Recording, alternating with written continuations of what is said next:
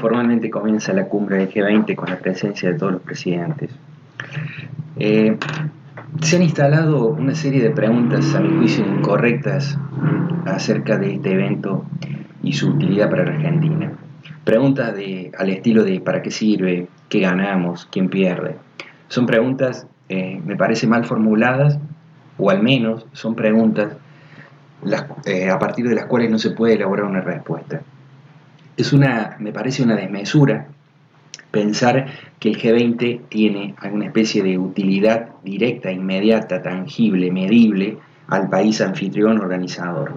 Los países organizan el G20 eh, con una, a mi juicio, con una sola finalidad, y es que le permita la instancia de negociación con el resto de los países eh, instalar domésticamente una agenda alternativa para que los públicos ciudadanos tengan otras dimensiones de discusión.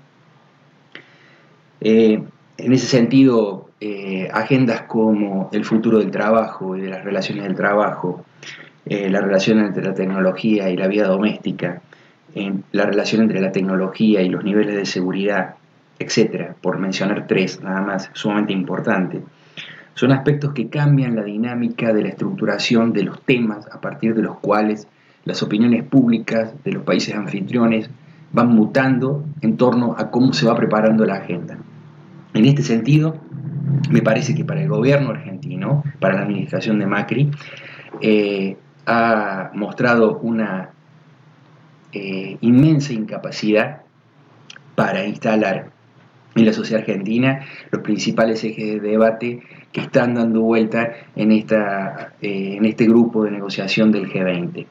Eh, por lo tanto, yo creo que el gobierno eh, podrá vivir esto como un triunfo pírrico, pero en realidad el objetivo principal de una, de una instancia como esta es cambiar los ejes de discusión público y eso no lo ha logrado. La muestra de esto va a ser la inmensa movilización que va a tener y las consecuencias de esta en los días posteriores. Hasta luego.